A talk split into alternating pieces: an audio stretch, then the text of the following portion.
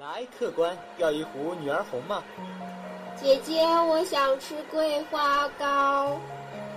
你看，这里是雨后初晴的乌镇。那座老宅已经有近四百年的历史了。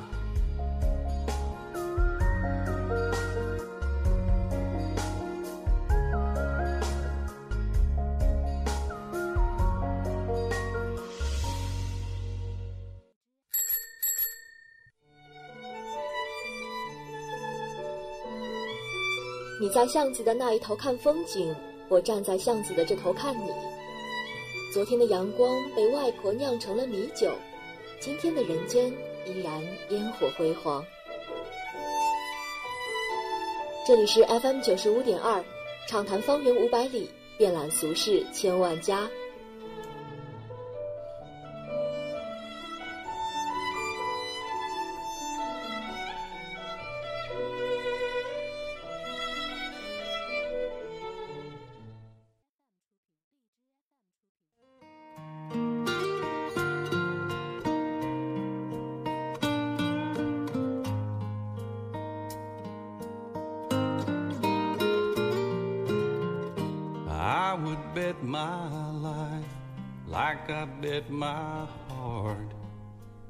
听众，现在是北京时间的十九点十分，欢迎锁定 FM 九十五点二浙江师范大学校园之声。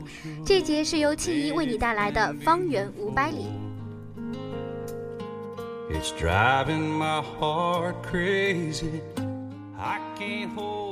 今天呢是五月十一号，再过三天的时间，我们就会迎来一个非常重要的日子，那就是母亲节。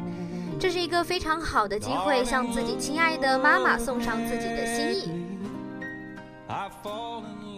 那我想啊，在这一天呢，可能是一个怎么说呢？送礼物是一个相当麻烦的事情，估计会又要逼死一大片的选择恐惧症了吧。不过在这里，青怡想要和大家说的是，无论是否给妈妈准备好了礼物，在五月的第二个星期末，我们都要打一个电话给自己的妈妈，祝她节日快乐。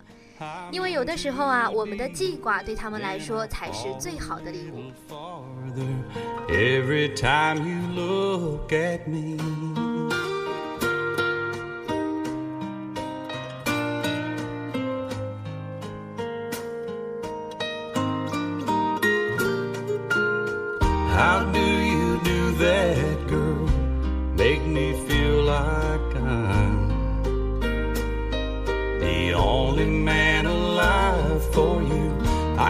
That's what it is that makes me fall like this. First time in your arms, I knew the way you held me, it overwhelmed me. I went out of my mind.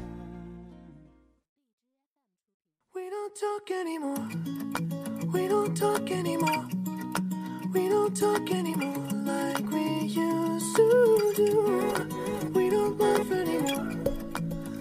好了，话不多说，让我们开始本期的方圆五百里。首先，让我们进入到本期的方圆新鲜事，来看看发生在附近有哪些有趣的事情吧。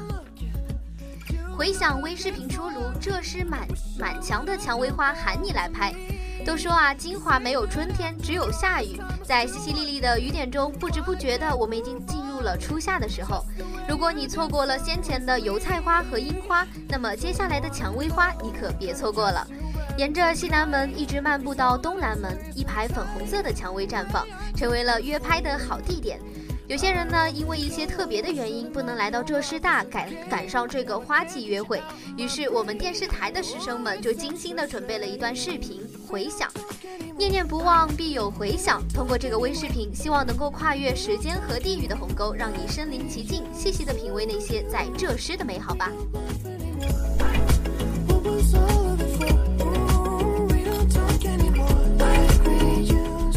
浙师 H 五制作大赛等你来参赛。想必很多人会问。什么是 H 五呀？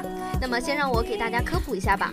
H 五这个词汇呢是由 HTML5 简化而来的，是一种用来代替 Adobe Flash 的，实现了与之相同或者相似的网页特效的产产品。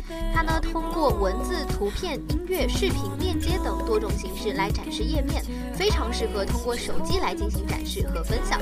听上去是不是很厉害呢？而浙江师范大学 H 五制作设计大赛呢，也是即将开赛了。感兴趣的小伙伴们，快来加入吧！五月十三号之前，参赛选手以本人或者团体的形式完成报名，团队成员不超过五人，并且在二十号前将作品发到指定的邮箱。参参赛作品必须是原创，围绕着污水共治的主题完成创作。作品的页面数量控制在六到十五页，并且能够在苹果、安卓等主流移动设备上正确显示。并且可以正确支持主流的 Web 服务。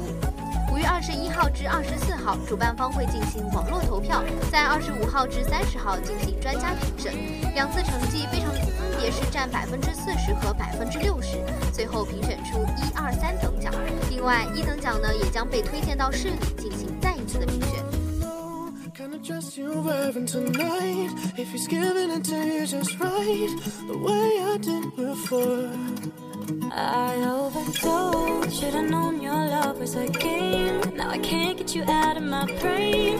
Oh, it's such a shame. 毕业前啊，我们一定要去看一场吉林舞会的毕业晚会。那么在浙师大呢，谈到炫酷的舞技，很多人都会想到麒麟舞社。在去年的校级社团年检中，麒麟舞社以满分位于第一。更厉害的是，他们曾经斩获了中国大学生街舞挑战赛中华东赛区的冠军，以及金华高校街舞对抗赛的冠军。前不久也包揽了浙师大舞蹈非专业组的第一和第三名。他们因为热爱聚集在一起，也因为这样的原因，所以离不开彼此。在五月十五号，他们将在大学生活动中心的二楼报告厅开展麒麟舞社的毕业演出，同时这也是麒麟舞社十六年、十六周年的一个专场演演唱会。相信他们能点燃全场的演出，也不会让你感到失望了。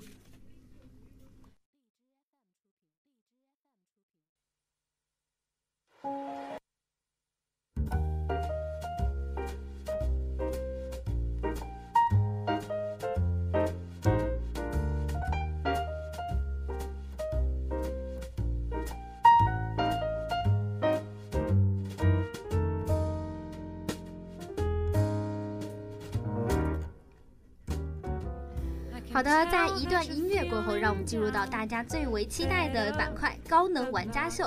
爱玩游戏的小伙伴们，赶快看过来啦！今天要给大家介绍的是集结号杯金华电子竞技城市争霸赛。这个比赛可以说是汇集了金华地区的游戏高手，而方圆五百里呢，也为大家请来了获得这次大赛第一名的同学，来带我们走进这个充满热血的现场。你准备好了吗？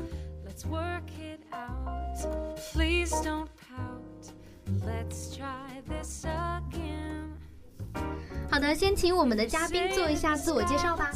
嗯，大家好，我是来自行知一六一的机械一六一的陈文浩。嗯，文浩同学，就是你这次比赛是获了一个第一名的成绩，对吧？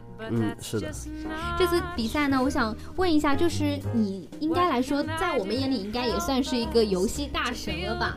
那平常自己是从什么时候开始打游戏的？嗯，第一次玩游戏在初中吧，然后接触英雄联盟的话是在初三。初三的时候，那段时间应该是我们平常比较紧张的初中升高中的阶段，那怎么会有时间打游戏呢？嗯，那时候。想找一个偶尔放松的方式吧。哦，放松的方式，当时接触就非常的喜欢，然后一直打到了现在，对吗？嗯，因为可以跟同学一起玩。哦，那那些嗯之前跟你一起打游戏的同学，也一直到现在也是一起打游戏，对吧？嗯，偶尔经常。也会一起玩。我想很多女生或者说是一些男生都没有接触过这个英雄联盟，所以我想让嘉宾给我们介绍一下这个英雄联盟到底是一个怎么样的游戏，可以给大家简单的讲一讲。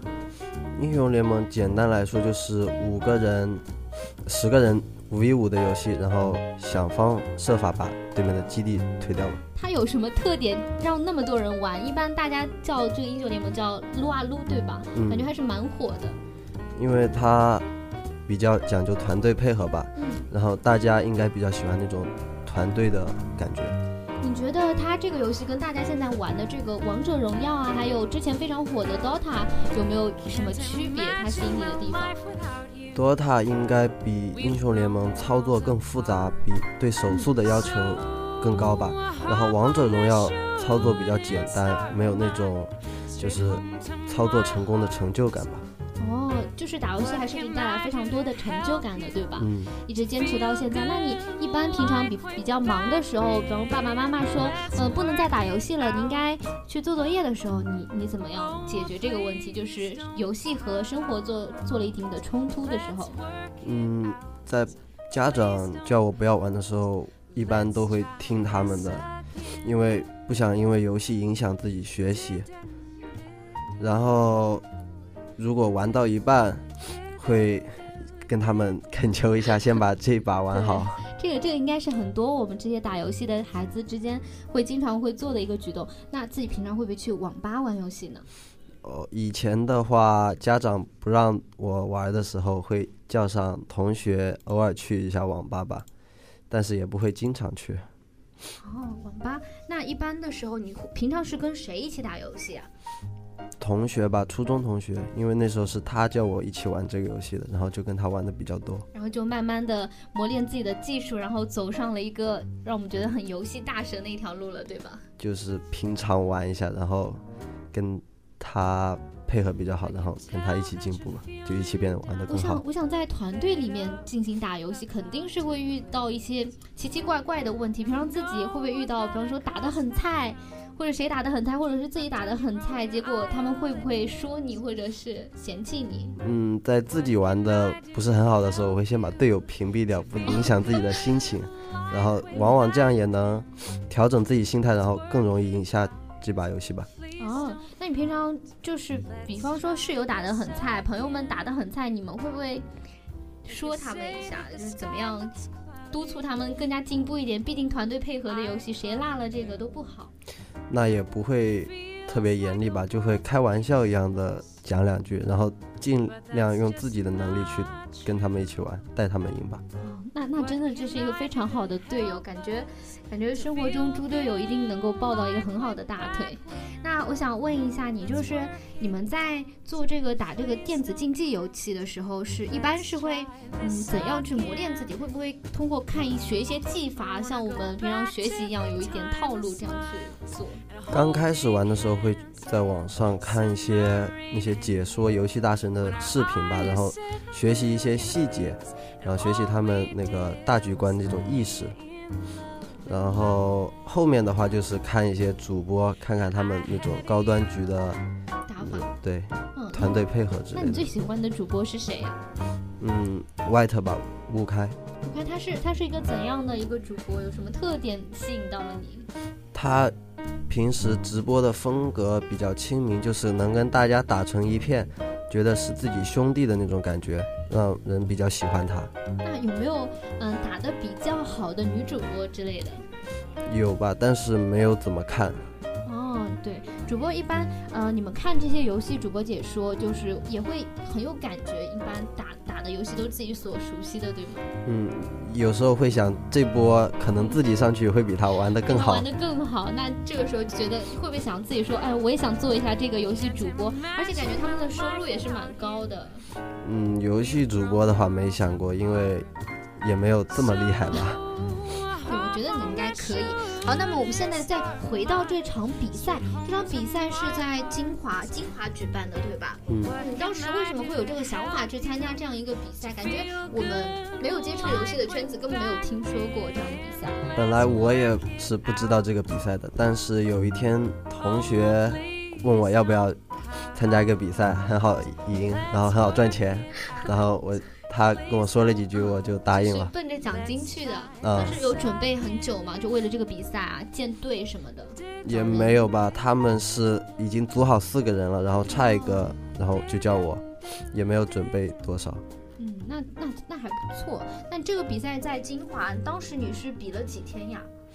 嗯，前面八强以前是在网吧比的两个两周，然后八强以后是在漫展上两天比完的。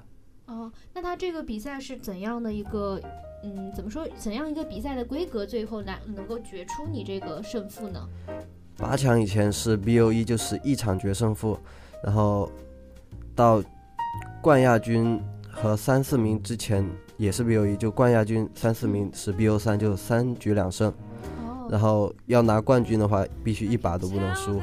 就是非常激烈，也是非常紧张的，对吗？嗯，就我想之前这个比赛到最后，我们再到这个金华的金华哪个地方举办？金华市体育中心对，再到这个金华体育中心，当时是一个怎样的战况，怎样的一个赛况？你当时在那个现场是已经有了一定的设备给你们直接比赛，还是说到到当地再布置的，带了自己的带了自己的家伙去？他们是自己有基础的设施布置好了，然后自己的鼠标键盘可以自己带，然后我也是带着自己的鼠标键盘，用着比较顺手。嗯，但是感觉整个比赛的这个场战况和氛围怎么样？能不能看到其他的比赛队伍？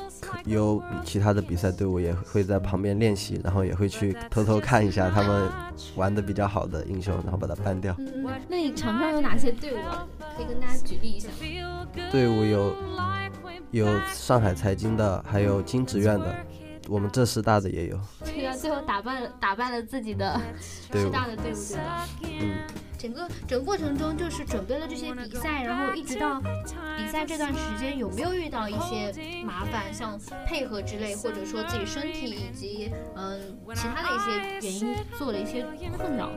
因为刚开始是五个人都不太熟悉，然后组的队伍，所以刚开始会配合有一些问题，就是磨合。前期的时候会因为配合不当，然后取得有劣势，有时候劣势还比较大。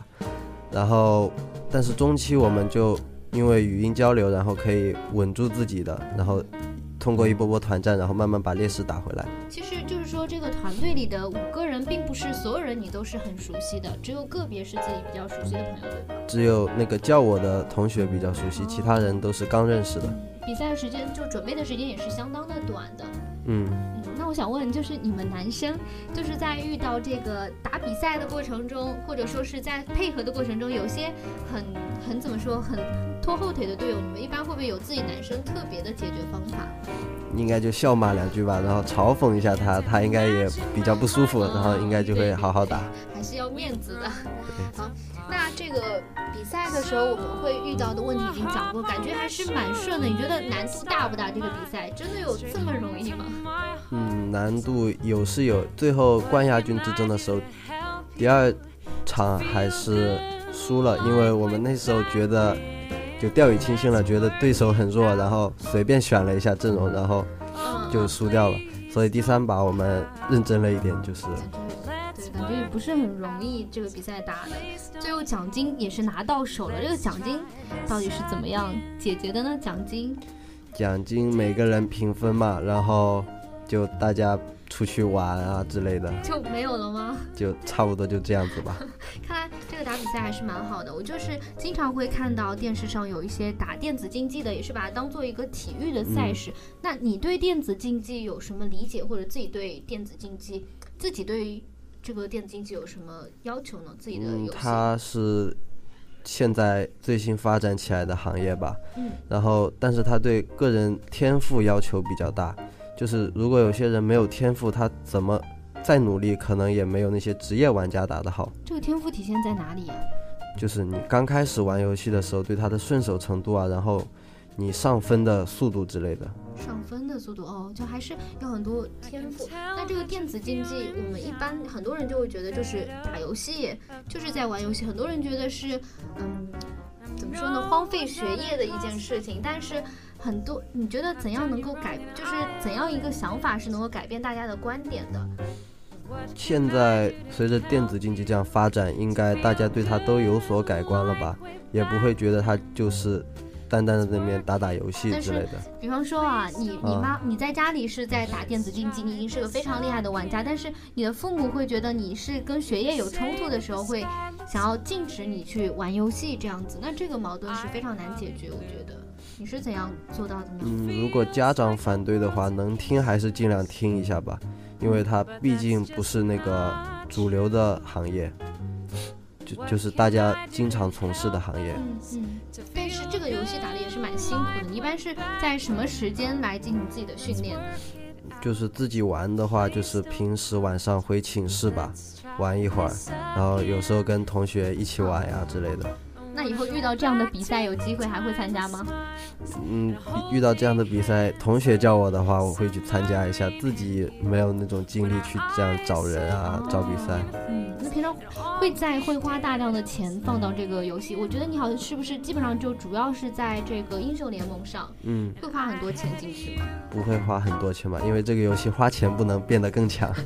对，那还是蛮好的这个游戏。那我想说，如果以后呢有同学想要打这个打这些比赛，然后你作为一个已经有一定经验的学长或者说一个前辈的话，你有给他们一些忠告吗？自己如果想打这种比赛，在线下的时候就自己练习一下团队配合吧，因为这个游戏毕竟是五 v 五的，个人能力不能盖过整个团队。如果团队配合好的话，个人能力再强也是可以打败的。嗯，对对对，挺好的。好，我感觉我们的这个嘉宾真的非常的厉害，平常打游戏的时候感觉可能会魅力散发。那我想最后一个问题就是，你是你是给大家一点，也是给大家一点点的建议，就是处理游戏和自己的生活中的问题有一点什么样的想法，就是给大家一点建议。就是还是不要跟正常生活相冲突吧，就不要影响那种休息时间啊，不要影响正常的睡眠之类的。然后游戏也是消遣的方式吧，不要把它看看太重，就能玩玩一下，不能玩的话就尽量不要玩。我尽量做到吧。好的，那今天也是非常高兴，请来了文浩同学给我们介绍这个非常激烈的比赛。那我相信呢，游戏给大家的生活也是带来了非常多的乐趣。上游戏中很多东西都是虚假的，但是我们付出的感情和时光却是真实的。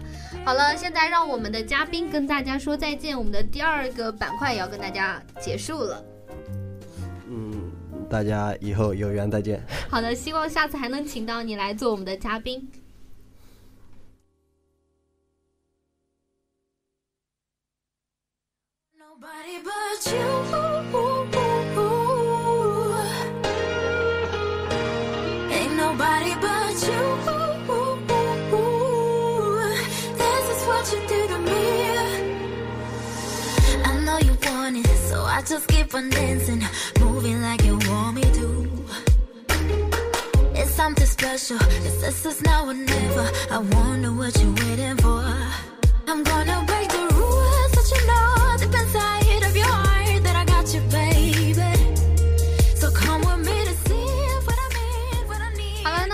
本期的美食集结令里，让我们来谈一谈烤肉吧。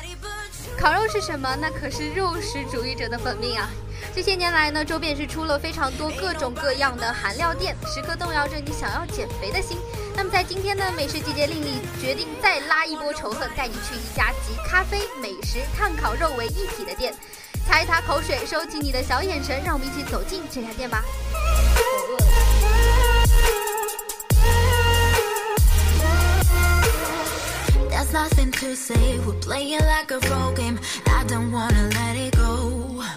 金华拉芳社位于八一南京，已经有了十多年的历史了。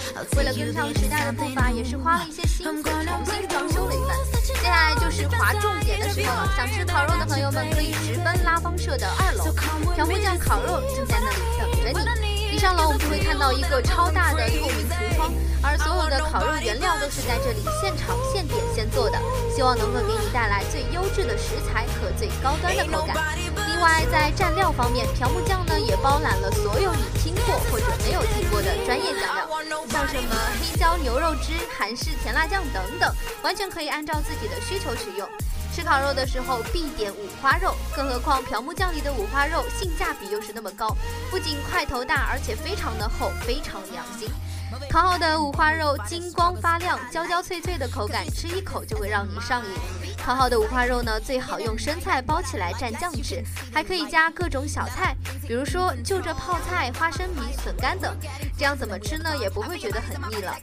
接下来要推荐的就是猪护心肉，经过店内的专业调味，把肉汁完全的锁进肉质里，在火上稍微翻滚几圈就可以放到嘴里吃了，完全不需要再加其他的蘸料。鲜美的肉汁混合着一些甜味，冲击着你的味蕾，可以说是吃到嘴里就会化的美味。此外，掌中宝、牛仔骨、肥牛五花和阿根廷烤虾等同样也不能错过。吃货朋友们可要盯紧了，别落得手慢无的下场。看到这么多肉，选择困难症怎么办呢？朴木酱推出了更为实惠也更有心的吃法——套餐。店里最基础、最具代表性的美食都有包含，那几个人聚在一起，嘻嘻哈哈的抢着吃，把肚子里吃得饱饱的，然后满载而归吧。I want nobody but you. 方圆五百里我们给大家介绍了约拍的好去处蔷薇花墙介绍了 h 五的制作大赛开幕以及麒麟舞社毕业晚会的召开。最后在美食集结令的板块中让我们跟着主播一起去吃烤肉是时候证明自己是吃货了。这里是方圆五百里给听众朋友们分享身边好吃好玩的一些最新资讯介绍有趣有活力的好去处获取主播记忆我们下期不见不散